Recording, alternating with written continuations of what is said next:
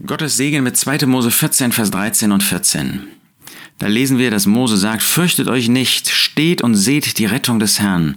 Der Herr wird für euch kämpfen und ihr werdet still sein.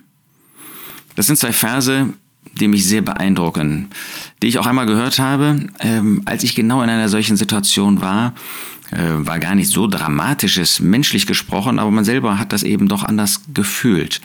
Und da hat der Herr gesagt, fürchte dich, fürchtet euch nicht. Das Volk Israel stand vor dem Roten Meer. Hinter ihnen kam der Pharao und sie waren nicht in der Lage, dem Pharao zu entrinnen, menschlich gesprochen.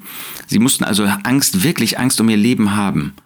Und da ruft Mose ihnen zu, fürchtet euch nicht. Das ist wie unser Herr, der uns zuruft, fürchtet euch nicht, wie er zu seinen Jüngern gesprochen hat.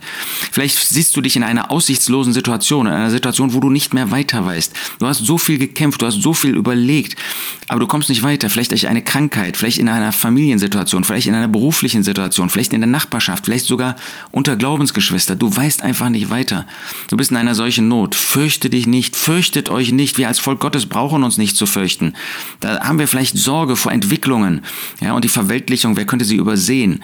Ähm, manchmal ähm, hat man wirklich den Eindruck, dramatische Entwicklungen. Fürchtet euch nicht, steht und seht die Rettung des Herrn.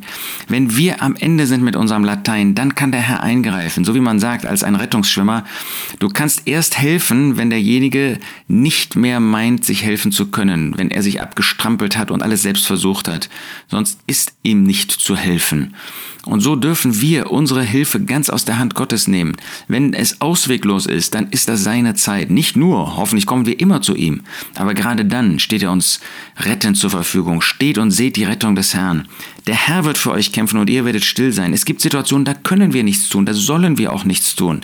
Aber da kann er eingreifen. Er ist allmächtig, er ist allgegenwärtig, er ist allwissend, er ist voller Weisheit. Lasst uns da ihm vertrauen, gerade wenn du in einer Notsituation bist, dann darfst du diesen Vers ganz besonders für dich in Anspruch nehmen den Mose damals gesagt hat, den der Herr damals gesagt hat, den der Herr auch dir heute zuruft. Fürchtet euch nicht, steht und seht die Rettung des Herrn. Der Herr wird für euch kämpfen und ihr werdet still sein.